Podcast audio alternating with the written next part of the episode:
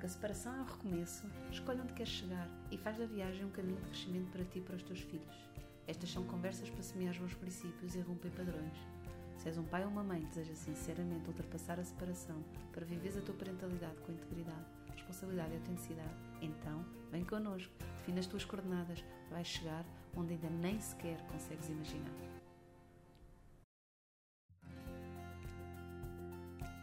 Este episódio é o seguimento da conversa com a Tânia Gain, autora do livro A Peneia. Embora seja um romance, a pesquisa e trabalho da Tânia tornam um ensaio técnico sobre a violência doméstica e parental. Para mim, um livro obrigatório a quem trabalha com famílias e menores. Fica, ouve e partilha com os profissionais que estão nesta área. Nós não somos perfeitos e, e é bem verdade que às vezes o amor eu não gosto de lhe chamar amor, mas para simplificar, chamemos-lhe o amor. Às vezes o amor deixa as pessoas, hum, não é cegas, mas deixa-as pouco atentas a, a, determinados comportamentos e, e, e tira-nos alguma capacidade de discernimento e de lucidez. E, portanto, convém estarmos rodeadas de quem nós achamos que terá um pouco mais de lucidez do que nós, porque senão e eu vejo isso acontecer em muitas famílias. Depois temos pai, mãe, avós, e de repente uma criança não, é, não está só no centro de uma disputa entre pai e mãe. É entre duas famílias inteiras. E quando há uma separação, deixa de ver o pai e os tios e os avós e os primos. Estamos a, a, a tirar toda uma parte desta criança, não é? Que é toda aquela família do, da parte de um dos progenitores. Uhum. Portanto, a criança não é só o sentimento de perda do pai ou da mãe que sente, é o sentimento de perda de toda uma parte da sua família e das suas referências. Isto é, é grave é, é muito pesado, é muito uhum. pesado. Dito isto, também é importante que as crianças estejam, ah, às vezes, mais vale menos pessoas, mas serenas, do que ter uma família enorme e, e, todos a dizer mal uns dos outros, não é? Porque também acontece isso, às vezes queremos manter as relações com os tios e os cunhados e os primos e, e a dada altura está tudo a dizer mal deste e daquele e a criança, no fundo, tem uma família presente, mas uma família uh, tóxica, tóxica. Indisponível, está presente, é. está ali de corpo, mas está indisponível é. para... É. para para acompanhar e receber aquilo que é o desenvolvimento daquela é. criança, estão centrados nas suas próprias necessidades e nas suas próprias questões, sim. Mas há bocado estávamos a falar do silêncio, quando eu, eu, eu disse que é necessário o silêncio. Eu digo isto porque eu, uh, a sensação que eu tenho quando as pessoas entram em, em processos uh, em tribunais é que há aqui uma avalanche, eu também falo muito nisso no livro, há aqui uma avalanche de, de, palavras, toda a gente tem alguma coisa a dizer, o juiz, o procurador, o advogado, o psicólogo, o tio, o pai, a mãe, o vizinho, as pessoas da escola, toda a gente tem uma opinião. E de repente nós não nos conseguimos ouvir, nem a nós, nem aos nossos filhos, e por isso é que eu acho que o silêncio Uh, é mesmo necessário. As pessoas são, muitas vezes querem ajudar, mas precipitam-se, uh, precipitam-se nas opiniões que dão, nos juízes de valor. Um bocadinho mais de, de frieza, de calma, de ponderação, quando analisamos estes casos, seja a nossa vizinha do lado ou seja o nosso irmão, mais calma. Um, e, por exemplo, uma coisa que, que se ouve muito, que, que, os pais e as mães fazem, o filho vai passar, o filho ou a filha vai, vai passar um, um fim de semana, umas férias com o outro progenitor e ainda mal entrou no carro vindo das férias ou mal entrou em casa e já está. Então, correu bem? E como é que foi? Conta tudo. E onde é que estiveste? E com quem? Calma. Uhum. As crianças, eu descrevo muito isso no livro, eh, as crianças são bombardeadas, vão para casa de um, são bombardeadas com perguntas, vêm para casa do outro, mais um interrogatório. Ninguém gosta de interrogatórios, muito menos uma criança. Isto é esgotante. É esgotante. Por isso é que eu digo: os tempos de silêncio podem de facto preceder boas conversas. Se nós deixarmos os nossos filhos chegarem, respirarem, e eles próprios vêm-nos contar coisas. Uhum. Nós não precisamos de ir interrogá-los. Eles próprios acabam, naturalmente, mais cedo ou mais tarde, por dizer: Eu fiz isto, eu fiz aquilo, eu gostei muito disto ou não gostei daquilo. Uhum. Eles contam-nos porque nós lhes damos o espaço para o fazer. E é isso que é difícil, porque nós também somos seres humanos e impulsivos e queremos saber, não é? Sobretudo quando achamos que os nossos filhos não, talvez não estejam felizes quando os mandamos para casa da, da, da outra família. Uh, temos aquela ansiedade, não é? Queremos saber tudo, mas este querer saber tudo também é muito pesado uhum. e é quase um interrogatório, portanto, dar tempo. E perceber que é uma necessidade se é nossa, se é da criança, porque às vezes nós mascaramos uh, as nossas necessidades com depende das crianças e às vezes estamos uh, a procurar ali coisas que têm a ver connosco. Um, as relações e as famílias têm evoluído imenso ao longo do tempo. Uhum. Uh, os, tribunais também têm evoluído. Até há pouco tempo, uh, para haver uma separação, um divórcio, tinha que haver um, um, um, responsável. É o culpado é. do divórcio. É, Mas a, coisa a culpa muito recente, não é? Felizmente hoje em dia já não é, já não, já não, há, não é necessária a culpa. Uh, felizmente. felizmente. Embora eu acho que no nosso imaginário coletivo. Sim, continua ela, lá. Ela está lá ainda, não é? Continua uh, lá. E durante muito tempo também as crianças eram das mães.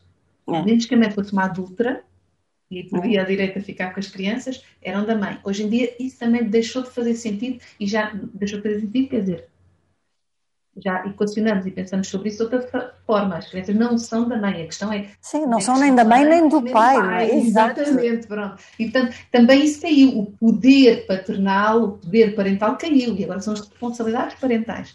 Exato. A sociedade tem progredido e os tribunais também, mas parece-me que não é à mesma velocidade.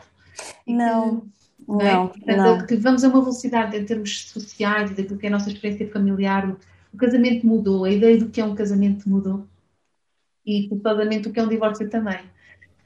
Um, mas há, coisas que, mas há coisas que mudaram muito e outras que não mudaram nada. Exato, exato. E, e embora seja muito louvável os tribunais quererem aplicar um, a igualdade, Uhum. Não é? Pai e mãe, à partida, têm os mesmos direitos, as mesmas responsabilidades, mas isso é muito bonito na teoria. Mas vamos uhum. analisar a sociedade portuguesa. Realmente a sociedade portuguesa evoluiu a esse ritmo. Exato. Pai e mãe continuam, estão mesmo a dividir tarefas? Uhum. Ou, ou, continuamos a ter o grosso das, das tarefas entregues às mães e de repente o pai chega no divórcio e diz: Ah, eu quero tudo igual mas vai dar tudo igual ou vai só exigir tudo igual? É que a questão, e eu também exploro isso no livro, uh, os direitos conquistam-se. Uhum. E para um e para o outro, para a mãe e para o pai, nem a mãe. acompanhados de grande responsabilidade também, não é? Exato. Cada direito traz consigo um pacote Exatamente, de exatamente. E não pode ser só vamos dividir o tempo igual, mas depois a mãe, ou o progenitor que o fazia, geralmente são as mães, infelizmente, em Portugal uhum. continua a ser muito assim. Um, a mãe continua com todas as responsabilidades, tudo aquilo que é chato, não é? Que é o levar aos médicos, e buscar à escola, levar às atividades, tratar das inscrições, tratar dessas coisas todas, e depois o pai tem exatamente os mesmos tempos, mas não faz nada dessas coisas. Não. Se vamos falar de igualdade, vamos realmente falar de igualdade, e é vamos exigir, a par com os direitos, as responsabilidades. Uhum. E aí está ótimo, e aí sim até se consegue que a própria sociedade evolua, que os próprios. Um, o próprio machismo que ainda existe, uhum. que comece a, a, mudar as suas atitudes, comece a, a transformar-se de facto em paridade. E, e, portanto, não podemos também chegar ao, ao tribunal e. Ah, vamos dividir a criança, tempos iguais, está tudo feito. Não, vamos analisar quem é que sempre fez isto e aquilo e aquilo outro, o que é que esta pessoa que agora também quer eh, participar na vida da criança, o que é que vai fazer? Analisemos. Realmente participa, cumpre. Uhum. Isto é importante, os direitos, porque eu também vejo muitos pais e mães a chegarem a tribunal e eh, convencidos de que um, a igualdade é isso. É, eu agora tenho o direito, tenho o direito ao meu filho Está bem, mas e as responsabilidades? Exato. Vamos responsabilizar todos, todos nós uhum. temos eh, o, o, nosso papel. E nesse caso, toda a gente agradece, porque as crianças de facto ganham um pai e uma mãe, quando antes tinham só tido um dos dois presentes a tempo inteiro, ganham um pai e uma mãe. As mulheres ganham muito mais tempo para si, porque as mulheres em Portugal continuam a, a, ter o grosso das tarefas domésticas, continuam, felizmente isto está a mudar, ainda bem, e que conheço cada vez mais casais onde há uma divisão e uma partilha, mas também há muitos casos onde isso ainda não acontece uhum. e, portanto, há aqui uh, uma necessidade de mudarmos muitas coisas a nível, a nível da sociedade e os tribunais também podem contribuir para isso, mas realmente não é só dar direitos, é, é dar os direitos a par com, com, com as responsabilidades e a consciência delas. Tânia, posso ser assim muito provocadora? Sim. Eu subscrevo tudo o que disse mesmo, estou uhum. totalmente uhum. de acordo. No entanto, uhum. em relação aos tribunais de família e menores, eu acho que provavelmente, bem, eu vou arriscar, eu acho que provavelmente é o único sítio, a única instituição em Portugal em que os homens têm, são vítimas de preconceito mais do que as mulheres. Deve ser, único, deve ser a única instituição em que isto acontece, em que ser homem prejudica uh, a análise e interpretação do seu papel e dos seus comportamentos. E que ser mulher traz uma vantagem que parte do princípio que tem melhores competências parentais e que tem. Também concordo, Tânia, vou salvaguardar isto, que do ponto de vista da estatística, os maus tratos vêm sobretudo da parte de homens, do ponto de vista uhum. da estatística e dos números. Parece-me a mim, da minha experiência pessoal, de acompanhamento de famílias, que os maus tratos que as mulheres fazem tendem a ser muito psicológicos, gravemente psicológicos. Uh, e embora seja uma minoria em relação aos maus tratos dos homens, os maus tratos das mulheres são muito graves, têm um impacto brutal, brutal nas crianças, e há um preconceito qualquer que impede a maior parte das pessoas de conseguir olhar para uma mãe e dizer: Esta mãe não está com capacidade para tomar conta dos filhos, esta mãe é agressiva, esta mãe maltrata, esta mãe. Uh, é tão difícil assumir isto em relação às mães. E há mães Tânia, há mães que têm comportamentos desesperantes em relação ao cuidado dos filhos. Tem, mas como as estatísticas nos mostram, as estatísticas e os noticiários. É, os das mães passam tão despercebidos. Eu já, eu já ouvi, ouvi uhum. juiz a dizer em relação a uma mãe que, ok, faz perícias, vai dar uma, vai dar um, um, uma doença mental. Portanto, o juiz tinha a percepção vai dar uma doença mental. E então? Isto na sequência de uma queixa por, de maus tratos uh, feita pela escola. Pois eu acho que depende de tribunal para tribunal, porque a experiência uh, que eu escrevo em apneia é precisamente do oposto. Exato. Que é que também se vê, e há tribunais, uh, não vou dizer quais, mas já, já foram devidamente identificados, em que um homem que lá entre dizendo eu quero a guarda partilhada, acabou, fica a guarda partilhada, nem uhum. que viva como o Alessandro da Peneia noutro país, que é inconcebível como Exato. é que se põe e isto existe, eu não inventei. Ah, não, não, Como é que se dá? Eu neste momento tenho uma mãe que faz exatamente essa situação. Exato. Como é que se pode dar uma, uma partilha das responsabilidades parentais a, a um pai e uma mãe que estão em países diferentes, Exato. que não falam um com o outro? Como é que se pode pedir que tomem decisões, como eu descrevo no livro, a criança precisa de ser operada está lá escrito na sentença, no caso das personagens e nestes casos que eu conheço, está escrito na sentença que em casos de uh, urgentes de saúde, o progenitor que estiver com a criança pode tomar a decisão. Mas e os casos que não são assim tão urgentes, mas têm de ser tomados? Pai e mãe não se entendem. Uhum. Como é que pode haver uma guarda partilhada? E, no entanto, o que eu vejo é. Uh, é a opinião que eu tenho, não é a sensação que eu tenho, mas é que os tribunais, há muitos tribunais agora que fazem isso, que não é caíram no extremo oposto. Exato. Ainda há muitos, muitos espaços onde a mãe pode fazer atrocidades, mas é mãe, e portanto, mas mãe também é há cada mãe vez é mais, é, mas também há cada vez mais eh, tribunais que em nome da suposta igualdade nem analisam os processos, é uhum. o pai vem e quer os mesmos direitos, ótimo só que temos de analisar, não é? Quem era este pai antes, quem era esta mãe antes. E sim, há muitas pessoas com patologias, há, há muitos distúrbios de personalidade que passam entre as malhas, inclusivamente de testes. Uhum. Ah, e é muito difícil, temos mesmo de analisar, porque lá está, estas crianças que são educadas, seja pelo pai ou seja pela mãe, com com perturbações mentais, um, e podem ser pessoas funcionais no dia a dia, mas depois na sua intimidade terem comportamentos que afetam profundamente os filhos, estas pessoas não são bons nem pais nem mães, portanto. E já não eram antes do divórcio. Exato, exato, exato. Uhum. Por isso é que é importante realmente averiguar-se, não é? Averiguar-se. E eu compreendo essa, eu sei que há, há muito essa ideia de que as mães o que fazem é mais pela calada. Eu não sei se realmente o que as mães fazem é mais pela calada, porque eu acho que todos nós também já ouvimos casos, mas que o que os, os progenitores, pais, fazem, uh, as estatísticas indicam que são muito mais os pais que são abusadores, que são pedófilos, do que as mulheres, isso é um facto. Que, sim, sim, portanto, sim, pode, é claro que há péssimas uhum. mães, há péssimas mães, mas as estatísticas também não as podemos ignorar, não é? Claro. E, infelizmente. Agora, o ideal é realmente haver tempo para se analisar e não ir para tribunal, lá está, com nenhum desses preconceitos. Nem o preconceito de achar que mãe é mãe, portanto está sempre tudo bem, nem o preconceito de achar que pai, porque de repente que pai, os pais são todos abusadores, são todos agressores, ou de achar que os pais que pedem eh, para ter a guarda do filho são todos amorosos Exato, e generosos, altruístas. Em tribunal não pode haver esse tipo de ideia.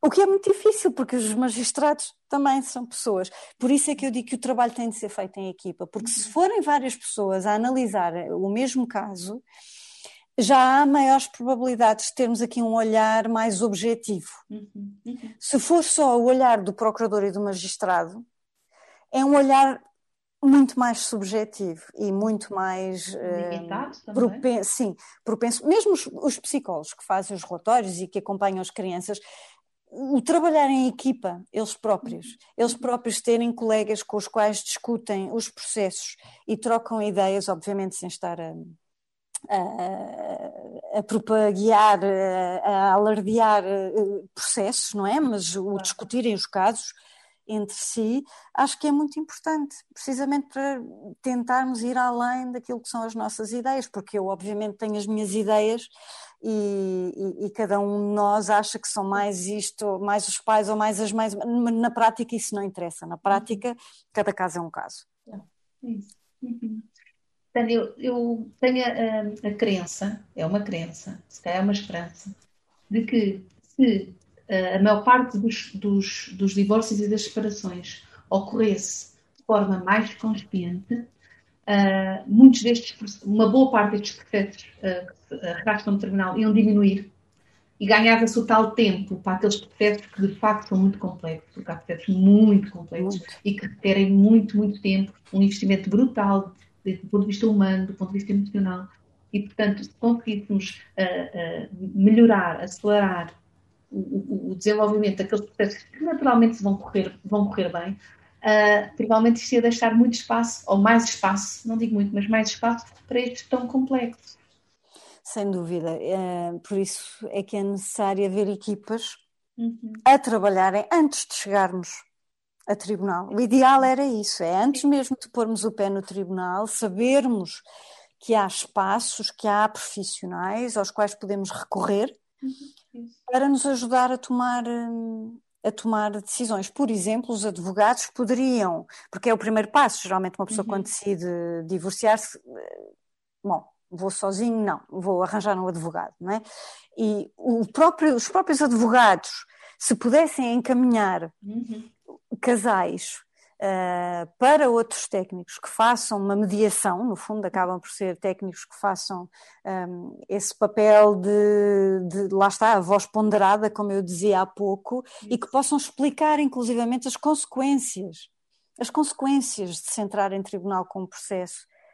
Um, as pessoas, se tivessem essa consciência, como disse, se tivessem a plena noção daquilo em que se vão meter, eram capazes de, de recuar e tentar ser mais uh, ponderadas e mais uhum. justas, menos precipitadas, menos impulsivas. Uh, e se calhar proporem-se também a crescer com este processo. Porque, do ponto de vista da nossa sociedade, culturalmente, nós também não recebemos muito bem estas famílias, não é? Temos tendência a, ou, a, lá está, mais achas para a fogueira, vamos lá fazer disto uma guerra de tribos, uh, ouvir com aqueles comentários, a não sei quantas fez não sei o quê, uh, tu, toda a gente já estava a ver e depois acrescentam informação, mas muitas vezes já enviesada. Mais aquela ideia de que pena, coitada, está a passar mal, esta, o fracasso, é. tal ideia de é. fracasso, é. não é? Portanto, nós, sem querer, como sociedade, não estamos a ajudar também estas famílias uh, a poder fazer um processo um, um pouco diferente. Sim, e infelizmente isso acontece muito. As pessoas tomam partido, uh, vêm com as suas opiniões, vêm, às vezes até bem intencionadamente, mas, mas vêm meter a colher assumidamente onde não se deve. Deve-se meter a colher entre marido e mulher, se houver um, violência, casos de violência doméstica, sim, temos de denunciar. Agora, quando duas pessoas se separam e nós, sem ouvir ambas, ouvindo só uma, começamos a espalhar, seja boatos na escola, seja. Nem é por mal, mas às vezes comentamos e, e, e vamos mexericar, vamos dizer isto e aquilo e aquilo outro. Depois as crianças ouvem, também começam a comentar com os colegas e é terrível, temos aqui uma bola de neve e depois de repente já ninguém sabe quem é quem, uhum, não é? Um, menos precipitação, eu acho que vai tudo sempre dar ao mesmo, mais, mais uh, calma. Eh, as pessoas já estão num sofrimento tão grande que quanto menos nós formos uh, dizer e, e intervir, às vezes melhor.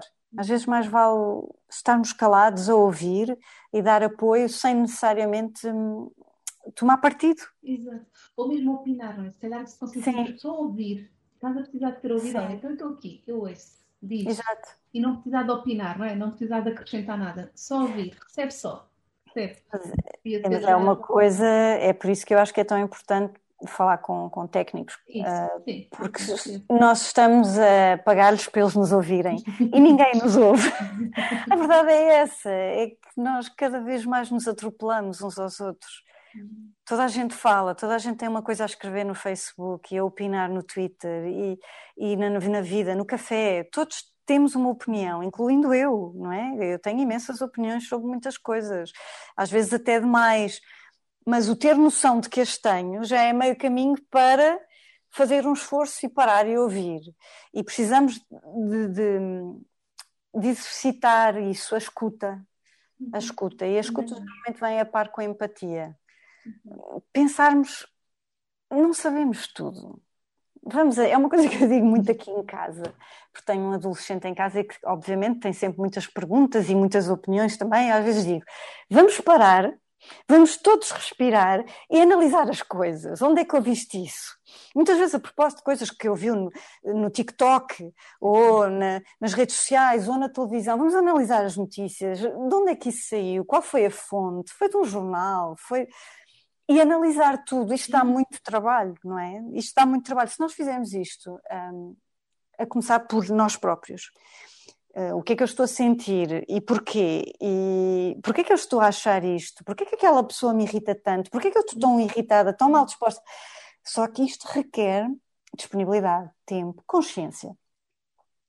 E claro que num mundo utópico toda a gente tem consciência ou toda a gente procura ter consciência. Depois há casos em que eu estou mesmo convencida que não há nada a fazer. Um, acho que o Alessandro que eu descrevo no, no livro em apneia é daqueles casos que não, não vejo que uma mediação, uma terapia pudesse ajudar. Não mas a maior parte das pessoas tem a capacidade de, bem orientada, fazer esse caminho de, de, crescimento de que estava a falar há pouco, esse crescimento pessoal, e que é, que é importantíssimo. Vivemos muito acelerados, temos de, de abrandar e ouvir-nos a nós eu, próprios. Eu, eu não tenho estado aqui a dar muita informação sobre o livro, porque tenho medo também de ter spoiler. Pois.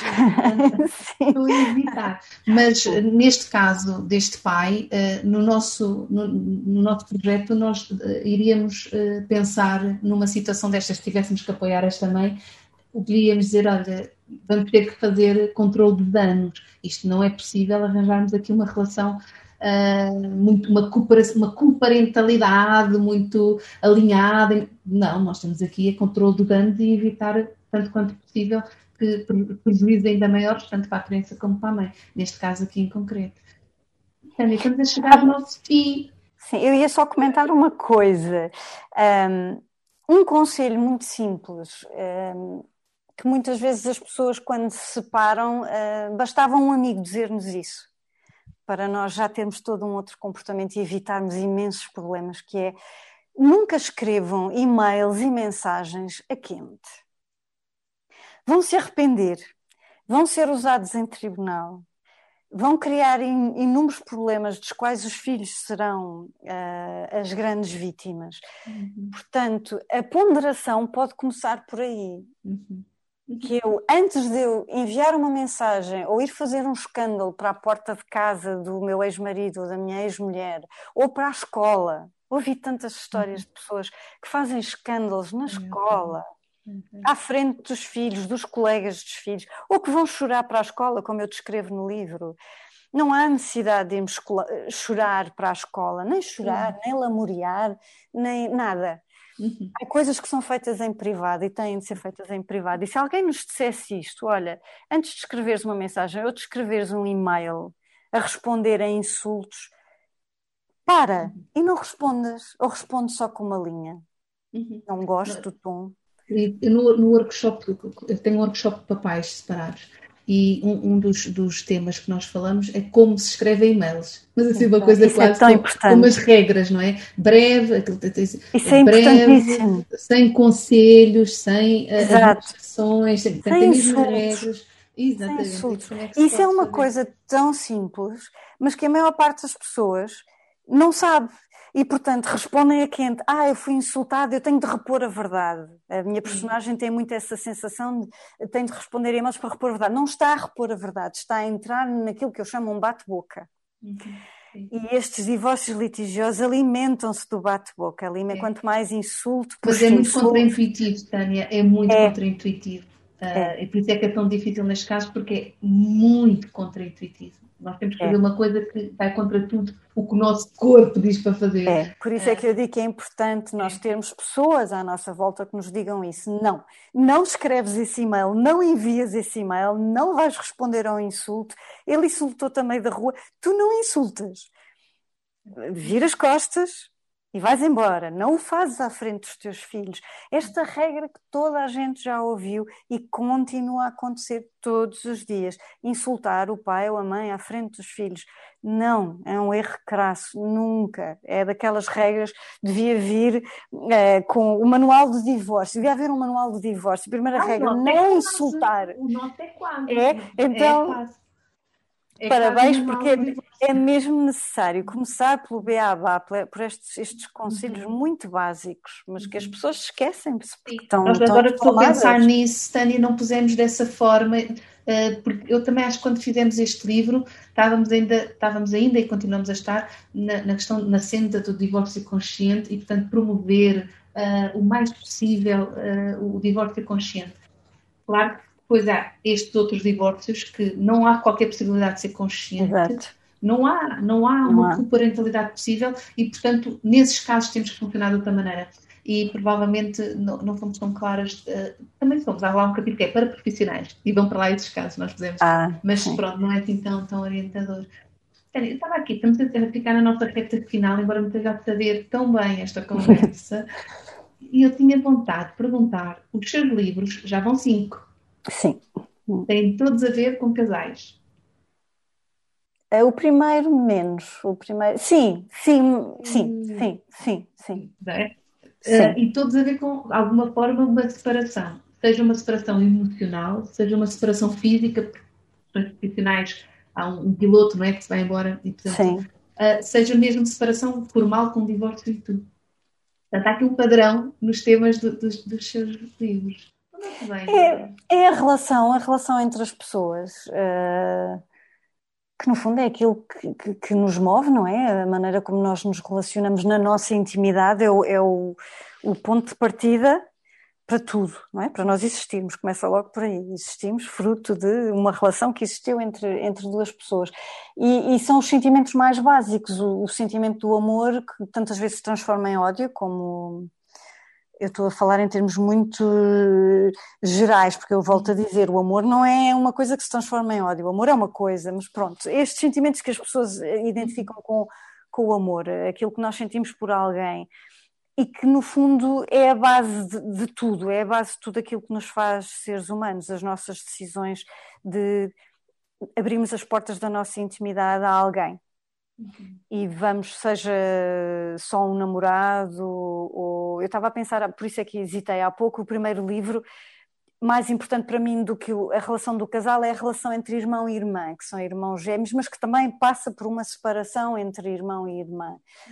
Mas é um amor, no fundo, é o amor que está na base de, de todos os livros, e o amor e a perda do amor. Porque é, é, é, é realmente, é, é, realmente isso que nos, que nos, nos distingue de, de tudo, e o que nós fazemos por amor e o que nós fazemos quando há desamor. São sentimentos muito básicos, muito viscerais e, e como escritora isso, isso interessa-me sempre. E lá está, uh, é bem verdade, as famílias felizes uh, não dão um romance, não é? A família feliz, os contos infantis começavam sempre, acabavam sempre um, e casaram-se e foram felizes para sempre. Eu pego no, no para sempre, não, não foi para sempre, e começo os meus livros a partir daí. Acho mais interessante do ponto de vista. Uh, emocional. Mais interessante pegar nas histórias que não correm bem. Do ponto de vista pessoal, dava-nos mais jeito as que, as que correm bem, não é? Sem dúvida. Não quer dizer que não escreva sobre uma relação que corra bem. Um, mas eu estava agora a acabar de traduzir um livro, uh, Olive Again, vai se chamar A Segunda Vida de Olive Kitteridge um livro de uma autora americana, Elizabeth Strout, e ela acompanha uma personagem, já é o segundo livro que ela escreve sobre a mesma personagem, que é a Olive Kittredge. Deu uma série de quatro episódios muito boa. Um, e ela acompanha esta mulher ao longo de dois casamentos. E é muito engraçado porque eh, nós assistimos ao casamento, ao primeiro casamento da Olive e vemos que foi um casamento que não resultou e ela casa-se uma segunda vez e no fim da vida nós percebemos que os dois casamentos foram falhados, mas os dois foram bem-sucedidos. E é isto a vida, no fundo, não é? Uhum. As nossas relações são coisas muito uh, flexíveis e têm muitas falhas e o amor é isto, não é? Acaba por ter os seus pontos altos, os seus pontos baixos e não é uma coisa perfeita, uhum. não é uma coisa como nos contos. Uhum. E eu acho que a Elizabeth Strout descreve isso muito bem e eu gosto nos meus livros também analisar isso. Histórias que correm bem e ao mesmo tempo correm mal e o que é que nós podemos aprender com isso e o que é que vamos fazer a seguir com, com estes fracassos que vamos acumulando. Uhum.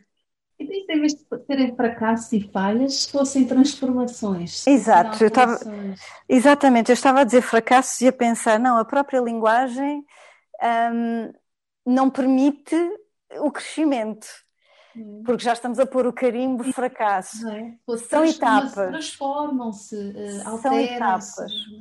É? São etapas. E é isso que, é, que nós tiramos destes livros que eu acabei de uhum. referir, da Olive uhum. Kitteridge, é precisamente essa ideia. A personagem passa a vida toda a sentir que há ali fracassos, que ela vai acumulando, e chega ao fim e a conclusão é foi a vida, é isto a vida, uhum. isto a vida, são etapas, não somos perfeitos, ainda por cima hoje andamos muito em busca da, da perfeição, não é? Sermos pessoas é. perfeitas, temos também de assumir que, que, a vida é feita de, de, de, coisas menos boas, coisas melhores. Um dia eu vou ser uma excelente pessoa, no dia seguinte talvez seja injusta com alguém, talvez seja pouco amiga de um amigo, um, mas temos de pensar nisto como um caminho.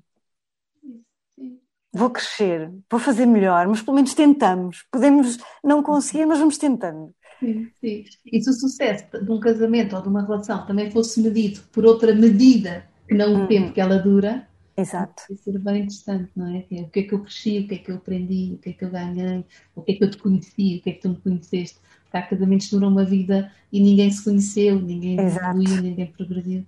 O que, é que esta, o que é que eu fiz por esta pessoa? O que é que esta pessoa fez por mim? Não no sentido de uh, ofereceu-me isto ou aquilo, não. No sentido mesmo emocional. O que é que uhum. eu aprendi com aquela pessoa? Isso é muito importante. Mesmo a personagem do meu livro, a Adriana, se fizesse um balanço do seu casamento que, que correu tão mal e do divórcio, ela é quem é no fim do livro uma mulher muito mais forte do que é no início do uhum. livro, precisamente porque houve ali um crescimento. Uhum. Houve um crescimento e um processo de autoconhecimento e de consciência. Uh, da maneira mais difícil, uhum. não é? E às vezes, se tivermos quem nos guie, quem nos orienta, é muito mais fácil. Mas esse processo existiu. E há muitas pessoas que saem de um casamento e com o divórcio querem passar a esponja e aquilo foi tudo mau e não tirei nada de bom. Há sempre qualquer coisa que nós tiramos, nem que seja uh, aprendermos uh, as nossas próprias limitações uhum. e aquilo que nós queremos. E isso é importante. Muito mesmo. Tânia, obrigada. Muito obrigada. Obrigada eu que falo pelos cotovelos. Ai, que bom! muito obrigada, Tânia. Obrigada e muito, muitos parabéns pelo projeto e muito sucesso. Precisamos cada vez mais de pessoas a trabalhar nesta noção de consciência. É muito importante, sobretudo para poder ajudar, ajudar as crianças.